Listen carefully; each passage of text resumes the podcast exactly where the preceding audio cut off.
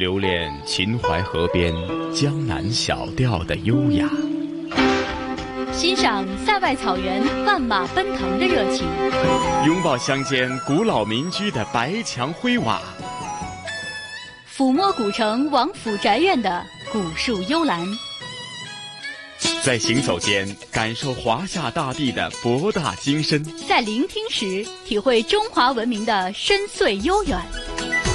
这里是华夏之声台和香港电台普通话台联合制作播出的《魅力中国》。收音机旁以及国际互联网上的所有的海内外的听众朋友们，大家好！欢迎大家准时收听由中央人民广播电台、华夏之声、香港之声和香港电台普通话台联合为大家制作的《魅力中国》。我是香港电台的节目主持陈曦。晨曦你好，各位收音机旁听众朋友，大家好，我是华夏之声、香港之声的主持人杜伟，欢迎大家在每周的同一时间啊来关注我们的《魅力中国》，我们继续静水流深这个系列。嗯，不过杜伟啊，那在呃开始咱们今天《魅力中国》的主题内容之前呢，在这里呢，那杜伟和晨曦要跟收音机旁以及国际互联网上的母亲们说一声。母亲节快乐！是的，在这里祝收音机旁的我们的听众朋友、我们的妈妈们节日快乐。今天呢，既是啊星期天，呃母亲节，同时也是佛诞假期哈。大家呢可以在公众假期一起来过节了。呃，其实碰巧是星期天，呃也不算公众假期哈。不过倒是呢，呃明天十三号呢，呃是。公众假期的补假，因为今天除了是母亲节，也是在上星期咱们节目当中提及的是佛诞公众假期，所以明天是补回佛诞这一天的公众假期。那另外与此同时，我记得在上星期节目当中也提及，今天也是弹公诞。那稍后呢，在呃节目内容当中，香港故事也会和大家一一分享。不过啊，杜伟啊，咱们呃开始今天的节目呢，还是以这个咱们魅力中国呃延续了近期的一个专题系列哈，那是中华文化探源当中的静水流深，有关于宋朝系列当中的一些呃，比方说无论是在人文还是在这个社会方面等等的一些细节，和大家逐一的分享，是吧？是的，那在之前呢，我们的静水流深系列呢，和大家已经分享了三集的内容哈，呃，让大家也了解了这个宋朝呢是一个呃非常重视文化方面发展的一个朝代，呃，我们特别在上一周的节目当中也和大家特别说到了四时书香哈，用很多呃在。宋代的一些文学巨匠，包括呃宋词的一些演绎，还有呢就是呃宋代的一些思想文化和书院的兴起等等这些内容呢，来和大家呃讲述了宋文化，特别是思想文化还有文学发展的一个非常重要的一个阶段。那么今天呢，我们是接着上一周的内容啊，来和大家一起来分享本周的内容的题目叫做“诗文言志”。嗯，呃，怎么个解读呢？我们刚刚也提及，就是说，在宋朝呢是非常重视文学方面的修养，甚至说很多呃文学家，同时又是政治家，并且无论是在政治改革方面，又或者是在呃文化方面呢，都做出了很多新的尝试，也是充满了一个改革的气象啊。嗯。是的，那诗文言志这四个字，大家一听到呢，就会想到啊，肯定是和诗啊、和文学呀、啊和一些言论啊是有关系的。没错，那说到宋代呢，我们就一定会想到，呃，在我们上学的时候，老师会经常讲到的一个非常重要的一个文学概念，就是唐宋八大家。这唐宋八大家当中，哈，有两位。呃，是唐代的，但是呢，呃，剩下的六位啊都是宋代的，而且这六位的呃，应该说是散文家吧，文学家吧，他们在中国历史的这种古文运动当中也是扮演了非常重要的角色。如果说呃，在唐朝的韩愈、柳宗元这两大家呢是唐代古文运动的领袖，那么包括你像。欧阳修啊，还有我们非常熟悉的三苏啊，他们呢可以算得上是啊宋代的古文运动的核心人物了。呃，因为他们呢对于这个后世的影响可以说是呃非常的深远。那直到今天呢，可能很多人都会说到哈王安石的变法，呃，改变了中国的历史，也会有人说到，比如说三苏的在文学呀、书法方面的造诣呢，也是影响了后来的中国的文坛。是，另外在这个宋朝方面呢，呃，其实。呃，大家提及很多优秀的作品，自然有很多的联想。比方说，我们提及陆游，你会想到什么著名的诗词？那另外提到《岳阳楼记》，先天下之忧而忧，后天下之乐而乐呢？我相信大家马上是想到了。范仲淹呐，哎，是的，说到这个《岳阳楼记》，应该说在《岳阳楼记》当中的一些呃内容哈，其实到今天也是影响到了我们。而且呢，正是因为这个“先天下之忧而忧，后天下之乐而乐”这样的一个思想的流露吧，也让岳阳楼啊是名扬天下。可能后来者呢，也不会再超越呃范仲淹的。这样的一篇文章了哈，那其实说到呃宋代的词，包括宋代的诗，对后世的影响也是非常之多的。包括我们今天呃很多的一些歌曲啊，很多的一些音乐作品，都是呃来源于。呃，宋代的一些诗词的一些灵感啊，包括我们非常熟悉的“但愿人长久”啊，也包括我们前一段时间呃在两地哈非常热映的一部影片《港囧》当中的一首主题歌《清风徐来》哈，很多的这些影视剧的一些歌曲啊，包括一些台词，我们都能够找到宋词，包括宋诗的一些影子了。嗯，是杜伟啊，那咱们就事不宜迟，马上进入今天的。魅力中国的主题，和大家在宋朝的美妙的诗词当中畅游一番，以及感受呢当时他们那种忧国忧民，以及有那种政治抱负的理念当中，从他们的文学作品当中如何散发出来，好吗？好的，晨曦，那我们也一起和听众一起走进我们今天的中华文化探源系列之《静水流深》的第四集《诗文言志》。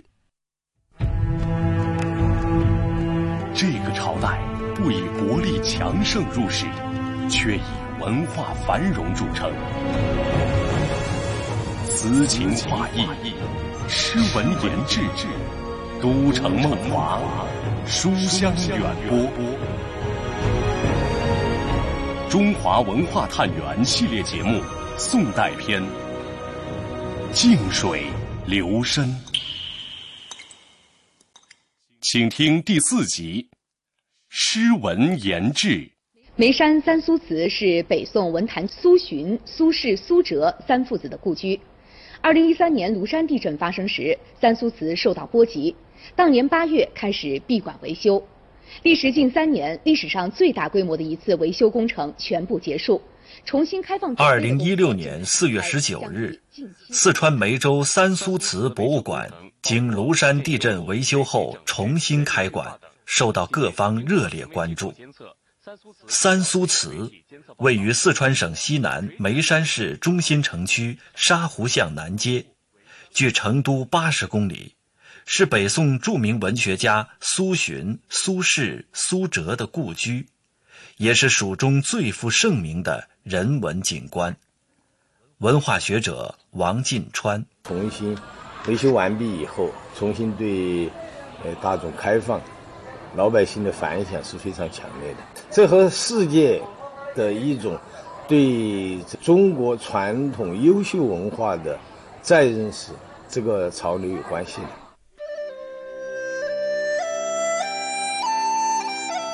三苏父子在中国文坛所取得的成就无可替代。然而有时势才能造英雄。缘起于唐中，由韩愈和柳宗元倡导的古文运动声势浩大，薪火鼎盛。唐虽亡，但精神气度延绵至两宋，诞生了中国文学史上光耀史册的唐宋八大家。唐宋八大家，又称唐宋古文八大家。是唐代韩愈、柳宗元和宋代苏轼、苏洵、苏辙、欧阳修、王安石、曾巩八位散文家的合称。其中，韩愈、柳宗元是唐代古文运动的领袖，欧阳修、苏轼是宋代古文运动的核心人物。呃，我们来说一下这副对联，这是清雍正年间的武英殿大学士。张鹏和传，然后到了清宣统二年，当时的四川盐茶使赵藩书的一副对联：“一门父子三词客，三词客，他指了三叔父子。而千古文章四大家，他特指的是唐宋八大家中最有名的四个人。唐朝的时候，韩愈和柳宗元开启了中国的古文运动；到了宋代的时候，欧阳修去承前启后，苏轼完成了古文运动。韩愈最早提出“古文”一词，他把六朝以来讲求声律及词藻排偶的骈文视为俗下文字，认为自己的散文继承了两汉文章的传统，所以称古文。他提出载道、明道是文章的重任。中南大学文学院教授杨宇。从南北朝到初唐、盛唐时期，唐朝的这个文坛主要的文章的形式流行的是骈文，嗯，就是特别追求文章的华美、对仗的工整、声律的漂亮，嗯，然后在这样的追求这种呃纯粹的审美的骈文，如果发展到一种极端，就可能过于偏重形式而忽视了内容。嗯而我们知道，我们的儒家的文艺批评思想就要求是文质彬彬，就是文章的形式和内容能够达到一种平衡或者是一种完美的融合。所以他们其实是用他们的古文运动来倡导质。这个质，这个质的本身，在韩愈看来，其实就是儒家的推崇的一种道。公元九百六十年，陈桥兵变，赵匡胤。开封称帝，这位倡导文人政治的君主，开创了中国的文治盛世。文人此时获得了前所未有的重视和地位，而这样的社会风尚，直接带来佳作频现、大家辈出的两宋文学盛况。北宋之初，诗文革新运动蓬勃，部分文人极力推崇韩愈、柳宗元。强调文道统一、道先于文的观点，使散文走上了平易畅达、反映现实生活的道路。这其中的代表当属欧阳修，他是宋代古文的先行者，也是宋代文学之父，创作影响巨大。在宋代，文人尽得时代之幸，朝廷崇文抑武的基本国策。士大夫治天下的文官制度，使得他们在政治和生活上享有极高的待遇。与前相比，不像魏晋文人需依附强权且命在旦夕，也不似乱离的唐末五代需养五人鼻息。与后相比，更不像明清文人那般动辄遭受文字狱、血光之灾。宋代文人在实现人生理想与政治抱负的同时，还能满足个人的现实欲望，满足身体与灵魂的多层次需求，享受丰富纯美的人生乐趣。因此，宋代文人在家国危难之际，总能虎虎生威，口诛笔伐，力挽狂澜；而在风清月朗之时，总能揽天地大美入怀，留下让后人读来唇齿留香的佳作。欧阳修笔下的《醉翁亭》，直到今天依旧流水潺潺。这边就是《醉翁亭》，那《醉翁亭》呢，亭匾上三个字呢是苏轼题写的。那《醉翁亭》呢，目前在中国是与北京的陶然亭、长沙二万亭，还有杭州西湖的湖心亭。被誉为中国的四大名亭，所以在当时呢，整个山当然没有现在这个场景，肯定是特别荒芜的时候，只有这个山泉水，所以他要经常过来，哎，所以山上的和尚就为他修建了一个亭子在这边供他休息所用的。所以说他文章里面写到了嘛，说山行六七里，见闻水声潺潺，就今天我们听到这个声音啊，而泻出于两峰之间者让泉，指的就是这个泉水。《醉翁亭记》，环滁皆山也。其西南诸峰，林壑尤美。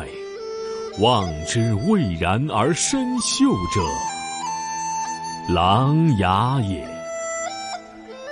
山行六七里，见闻水声潺潺而泻出于两峰之间者，酿泉也。峰回路转，有亭翼然临于泉上者，醉翁亭也。作亭者谁？这类寄情山水的佳作，在宋代层出不穷。山水到了宋人这里，已不仅仅是山水，远山含黛，绿水生烟，已是生活的日常、心情的写照、气质的外化、灵魂的知音。而宋代的文人往往有双重身份，他们不仅仅是文人，重文轻武的大时代背景下。大文豪往往都是朝廷要臣，因此他们对文坛有着分量极重的话语权。欧阳修对苏轼等后辈的赞赏提携，就是流传至今的佳话。这是欧阳修的修为，更是宋人的胸襟。中南大学文学院教授杨宇。唐宋八大家，唐朝只有两个嘛，韩愈、柳宗元，其他六位都是在宋朝。这六位当中，欧阳修是当之无愧的领袖，他可以说是他们师长级的人物。比如说曾巩就直接是他的弟子，然后苏轼和苏辙两兄弟，嗯，他们当年考进士的时候，欧阳修是这个主考官，而且欧阳修还有一个很重要的特点，或者是他的优点，就特别，呃，愿意去提拔和讲业后进。所以他对曾巩啊，对于苏轼、苏辙的这种提拔、讲业和这种宣扬是不遗余力的。嗯，其实，嗯，欧阳修当他开始这个主考，发现苏轼这样一个才子的时候，他就曾经说过这一句话嘛。他说：“呃，二十年后，我就老夫当让这个人一头地，就是我要让位给他。”国学大师林语堂在《苏东坡传》序言中写道。我写苏东坡的传记没有别的理由，只是想写罢了。多年来，我脑中一直存着为他作传的念头。一九三六年，我携家赴美，身边还带了几本苏东坡所作或者和他有关的古刊善本书。我希望出国期间他能陪在我身边。书架上列着一位有魅力、有创意、有正义感。旷达任性、独具拙见的人士所写的作品，真是灵魂的一大补剂。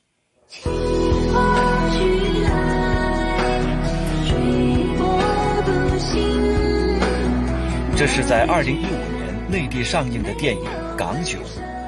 这部以香港为背景的喜剧电影一上映就赢得了可喜的票房。可是许多人不知道。这部电影主题歌的歌名、歌词，均是从大文豪苏轼的名篇中得到的灵感。《前赤壁赋》：壬戌之秋，七月既望，苏子与客泛舟游于赤壁之下。清风徐来，水波不兴，举酒属客，诵。明月之诗，歌窈窕之章。《前赤壁赋》是苏轼于宋神宗元丰五年贬谪黄州时所作的赋。此赋继续了作者与朋友们月夜泛舟游赤壁的所见所感。全赋在布局与结构安排中，映现了其独特的艺术构思，情韵深挚。礼义透辟，在中国文学史上有着很高的文学地位，并对之后的赋、散文、诗产生了重大影响。黄冈市东坡赤壁旅游接待科负责人黄翠介绍了苏轼在黄州的创作情况。因为这个呢，当时贬到黄州刚好中年，啊，经历了的呢说他那个生死巨变啊，人的年龄嘛啊。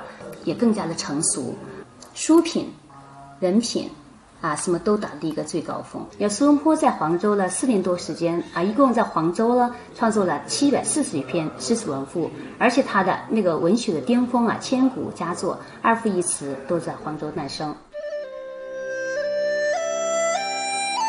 作为北宋著名政治家、思想家、文学家，苏轼一生经历了北宋仁宗、英宗、神宗、哲宗、徽宗五朝，人生的几度大起大落，没有让他消沉，反而催生了众多的名篇佳作。此等胸襟气度，是苏东坡的风范，更是以他为代表的宋代文人的风范。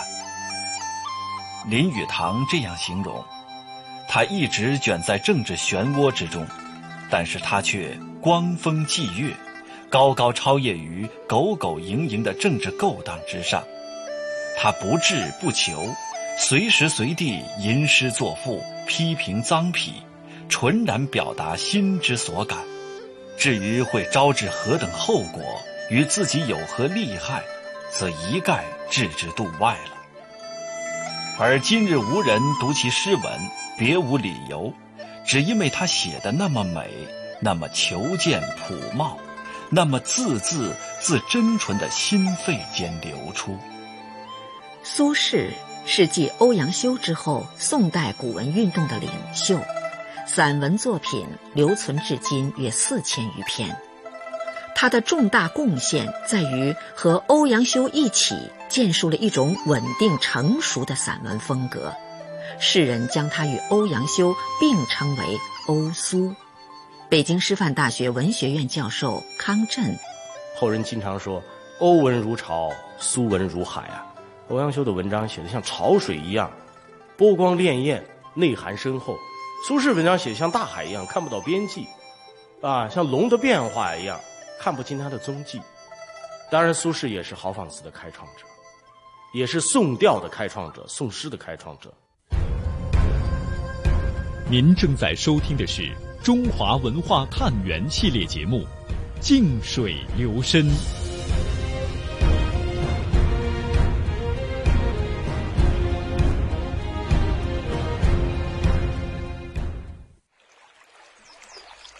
饮湖上初晴后雨，水光潋滟晴方好。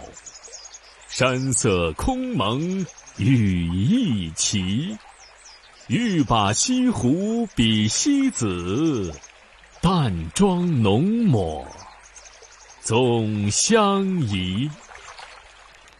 这些都是我们耳熟能详的苏轼经典诗作。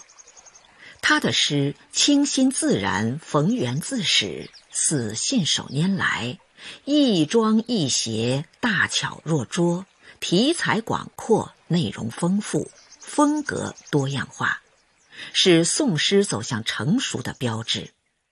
宋代诗人除了在创作中形成以文字为诗、以议论入诗、以才学为诗的倾向外，还以彻悟人生。而思虑深远。宋代诗人对内在生命精神的珍惜，对情感性灵的醒思品味和感悟，形成一种精神超越的品质。墙角数枝梅，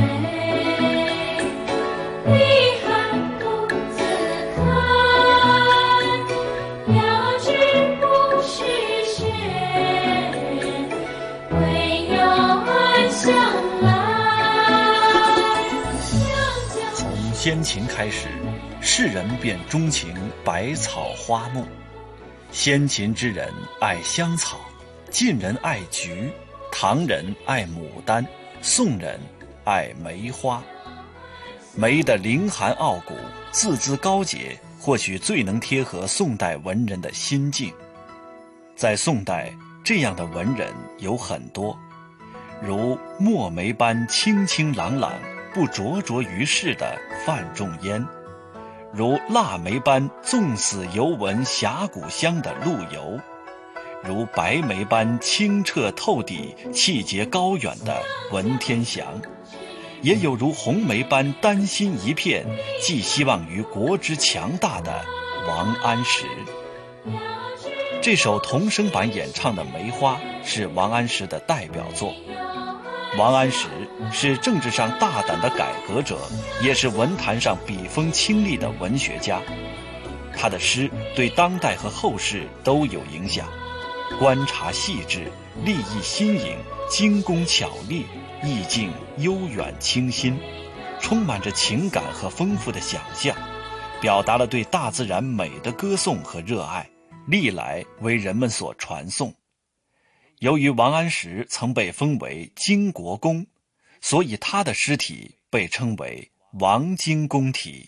好，欢迎两位来到岳阳楼。首先呢，呃，看到进园的这个第一个景点，那么它分别展示的就是唐宋元明清，呃，五个朝代的岳阳楼模型，而这些模型呢，也都是根据古代志书的记载以及历代画家所描绘的岳阳楼图精心打造而成。岳阳楼位于湖南省岳阳市古城西门城墙之上，因北宋著名的文学家范仲淹的一篇《岳阳楼记》名满天下。与湖北武昌黄鹤楼、江西南昌滕王阁并称为江南三大名楼。《岳阳楼记》庆历四年春，滕子京谪守巴陵郡。越明年，政通人和，百废具兴，乃重修岳阳楼。增其旧制，刻唐贤今人诗赋于其上，主于作文以记之。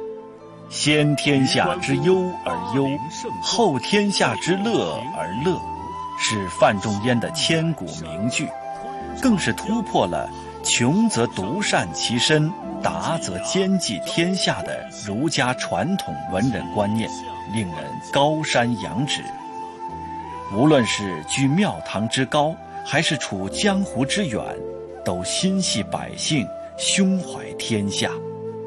文化学者陈香元，呃，范仲淹这个精神呢，我认为他是把儒家的思想从《岳阳楼记》这篇文章，把它升华到了一个最高的高度。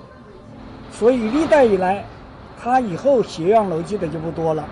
他把先忧后乐浸透到了岳阳楼的整个的文化发展的每一个细胞里面去了。你看每一户对联，都是围绕先忧后乐这来做文章，是吧？这个你到里面的对联也是一样，是吧？这就是你讲宋代文化的影响，这就是一个最典型的例子。而先天下之忧而忧，与位卑未敢忘忧国。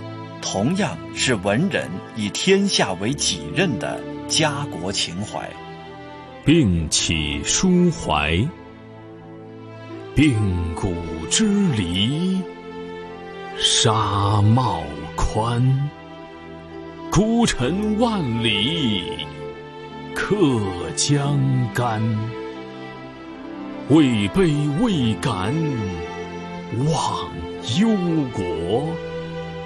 事定犹须待何关？陆游一生笔耕不辍，诗词文有很高的成就，兼具李白的雄奇与杜甫的沉郁悲凉，尤以饱含爱国热情，对后世影响深远。既是雅致文人，更是铮铮铁骨。当时间走到南宋的末年。文天祥的《过零丁洋》更是成为千古绝唱。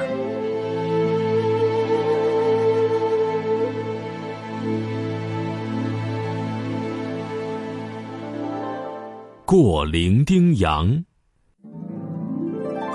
辛苦遭逢起一经，干戈寥落。四周星，《过零丁洋》是宋代大臣文天祥在一二七九年经过零丁洋时所作的诗作。此诗前两句，诗人回顾平生；中间四句仅呈干戈寥落，明确表达了作者对当时局势的认识；末两句是作者对自身命运的一种毫不犹豫的选择。全诗表现了慷慨激昂的爱国热情和视死如归的高风亮节，以及舍生取义的人生观。是中华民族传统美德的崇高表现。文天祥留给后人的，不是什么物质财富，而是一个民族的魂魄和精神。无论是唐宋八大家，还是范仲淹、陆游、文天祥，他们都以诗文展现着自己的情怀与担当。用思想家黄宗羲的话说，这些文字都是天地间的至文，是用血泪甚至生命写出来的。香港理工大学中国文化学系教授、中国宋史学会副会长何冠环，他们都是儒家的信徒，也是儒家在宋代复兴，他们自己觉得我有这个儒家的责任。惜君之路，担君之忧啊！而且我们这是天下兴亡，匹夫有责。我更不是匹夫，我也承担这个责任。他们这个就是我们士，这个意识很强，他们有强烈的责任感。而且宋朝有一个宰相，他公然讲，这个天下嘛是士大夫跟皇帝共同管理，所以他不。有就是讲缘故，他有气节。诗、文、词都是文人的心声，肩负道义，诉说情怀。无论是风起云涌的古文革新运动，还是流传至今的诗文名篇，两宋诗文对未来中国文坛的发展，都起到了举足轻重的作用。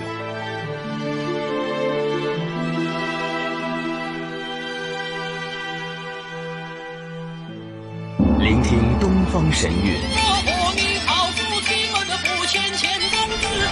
乘船瑰丽宝藏。凉风有信呢，秋月无边。遗产是活化才是遗产。穿越古今，感悟人文，魅力中国。每个星期天中午十二点，香港电台普通话台，让魅力更美丽。收音机旁的听众朋友，欢迎大家继续回到我们今天的《魅力中国》节目。那在刚才的节目时间当中呢，晨曦和杜伟啊，带大家走进了今天的呃中华文化探源系列“静水流深”的第四集“诗文言志”。呃，我不知道晨曦在听完这期节目之后啊，是不是感觉到呃很多的。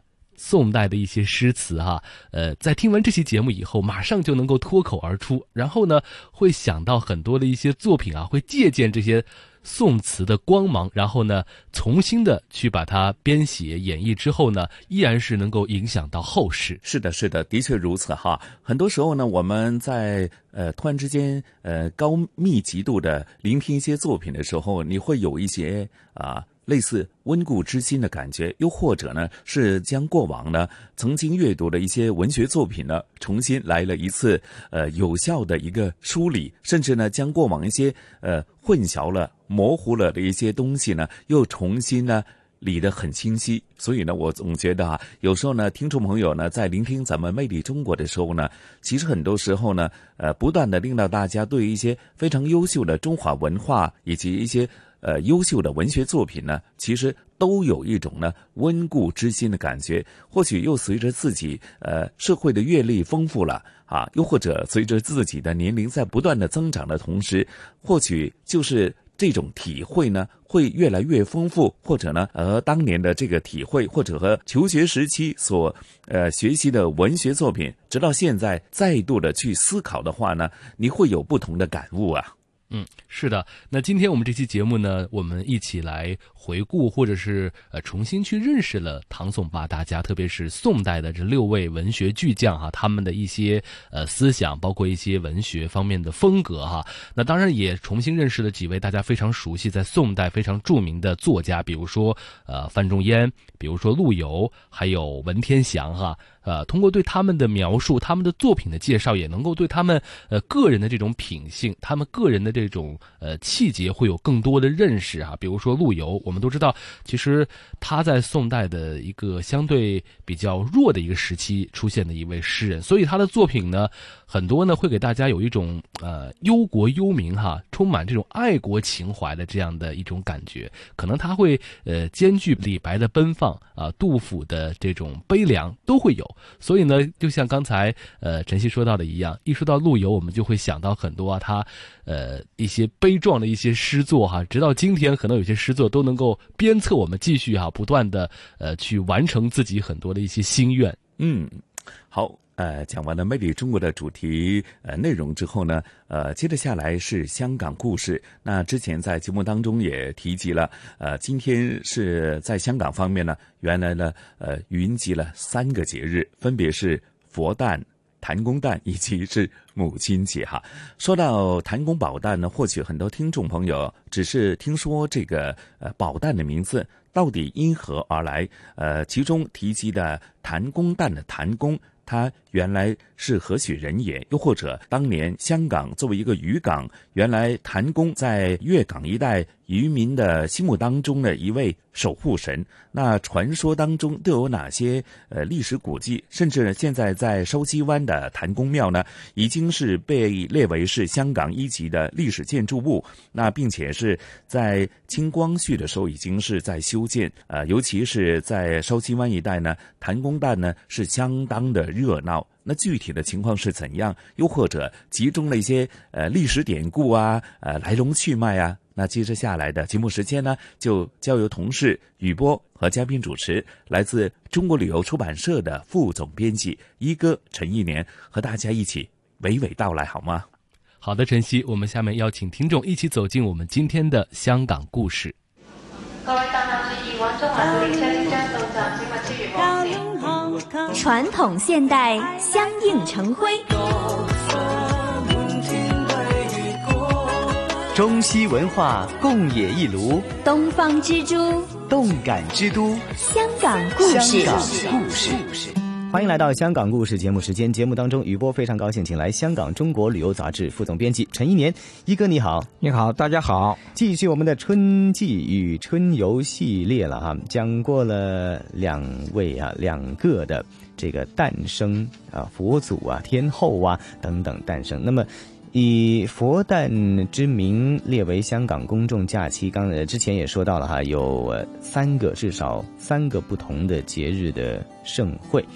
长洲岛有太平清教盛会包山节，那还有嗯纪念佛祖诞辰的佛诞节了。渔港居民就庆祝海神生日，有谭公宝诞。哎，香港有三大渔港啊，哎，香港有三大渔港啊。我们讲过的长洲是其中一大，另外呢，香港仔渔港也是啊其中一大。嗯啊，再来就是。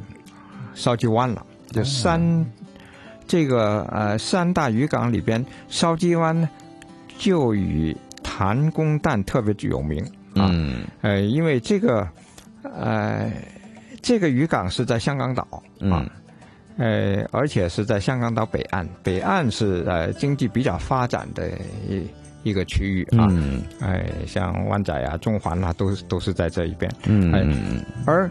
在这儿，既然有一个这样的一个大渔港啊，那是不简单啊，就是筲箕湾。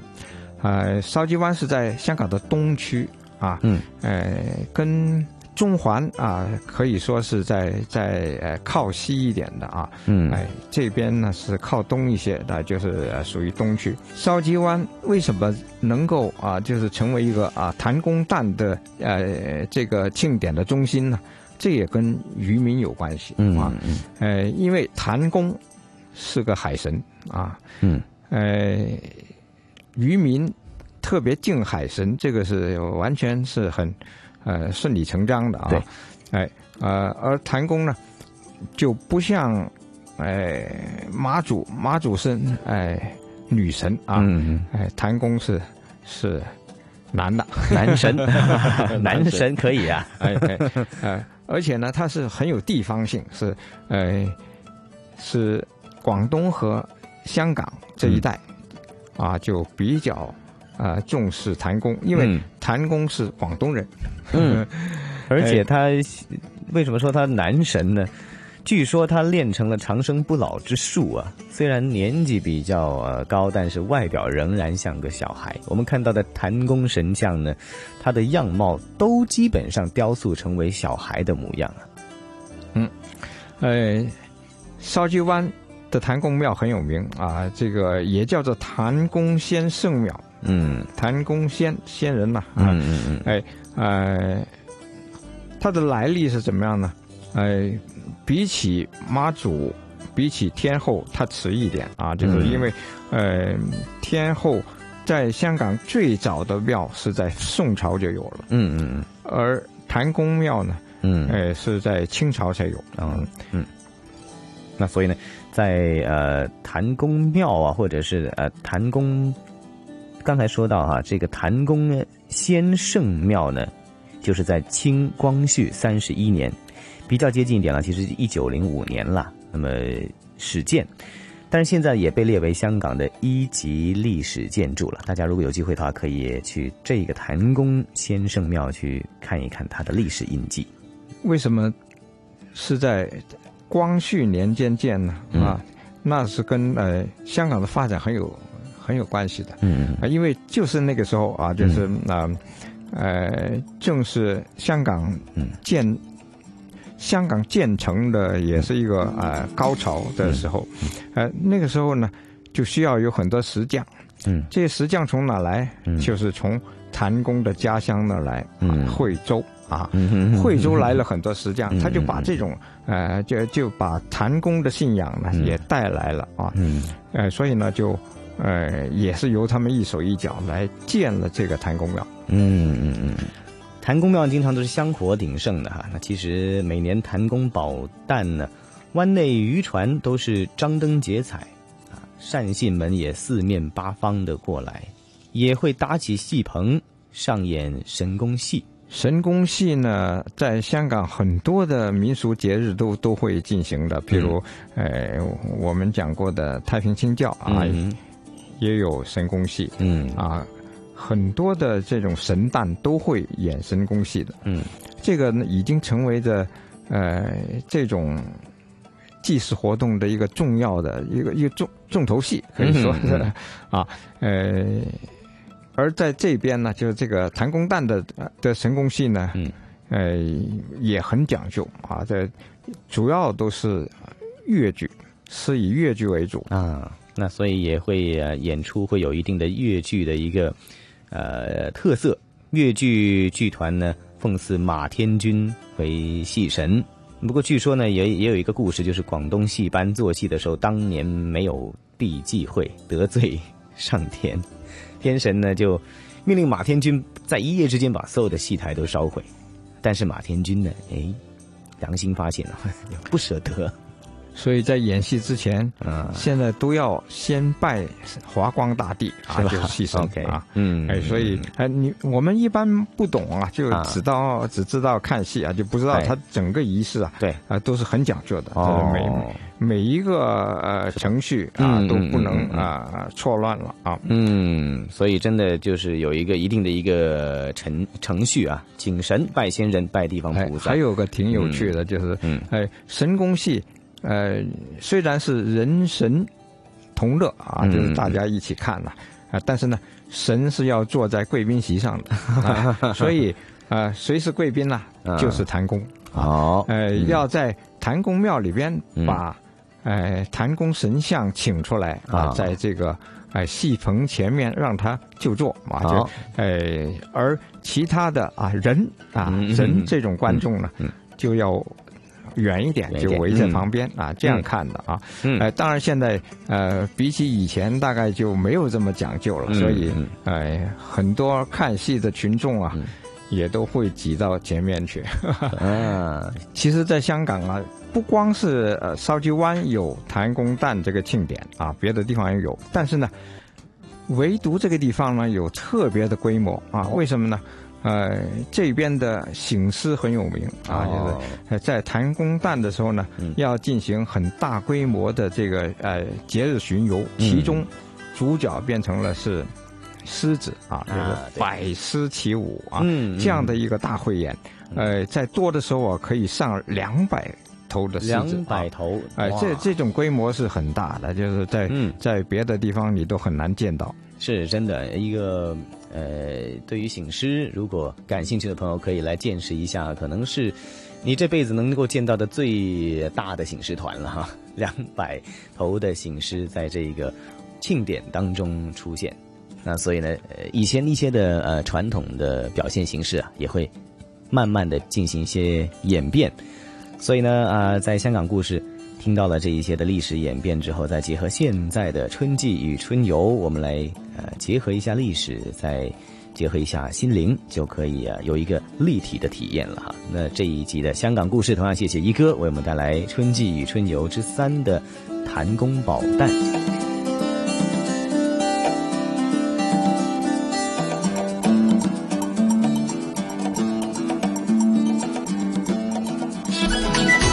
这里是华夏之声台和香港电台普通话台联合制作播出的《魅力中国》。